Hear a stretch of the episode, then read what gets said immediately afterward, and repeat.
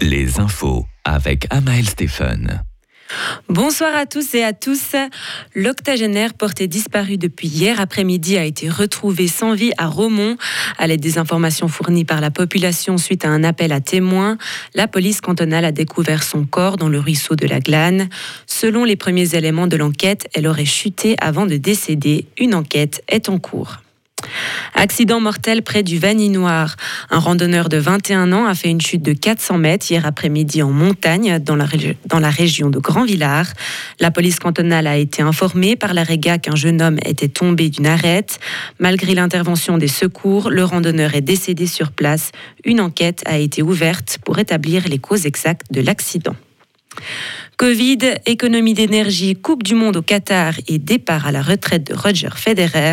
Près de 30 000 personnes étaient à Fribourg hier soir pour assister au discours de Saint-Nicolas, une influence semblable à celle de 2019, lorsqu'il s'était adressé à la population fribourgeoise pour la dernière fois depuis le balcon de la cathédrale.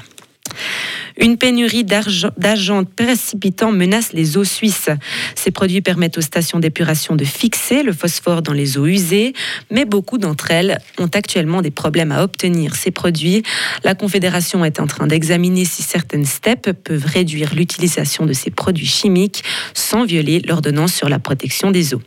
Les eaux les plus menacées sont celles qui représentent déjà une teneur trop élevée en phosphore, comme le lac de Mora.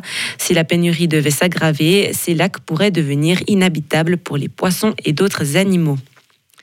Une bonne partie des Français ne peuvent plus prendre le train depuis trois jours. La grève des contrôleurs de la SNCF se poursuit encore aujourd'hui avec 60% des TGV et intercités qui sont annulés. Une nouvelle rencontre a été annoncée ce vendredi entre la direction des trains français et l'organisation des contrôleurs. Cette dernière réclame notamment une meilleure reconnaissance. L'Iran a aboli la police des mœurs ce week-end, une institution qui a été énormément critiquée depuis la mort de Massa Amini, arrêtée pour avoir enfreint le code vestimentaire de la République islamique. Son décès pendant qu'elle était incarcérée a déclenché une vague de manifestations dans lesquelles un grand nombre de femmes se sont découvert la tête. Plus de 300 personnes ont perdu la vie lors de ces manifestations. Et enfin en football, la France affronte en ce moment la Pologne pour les huitièmes de finale.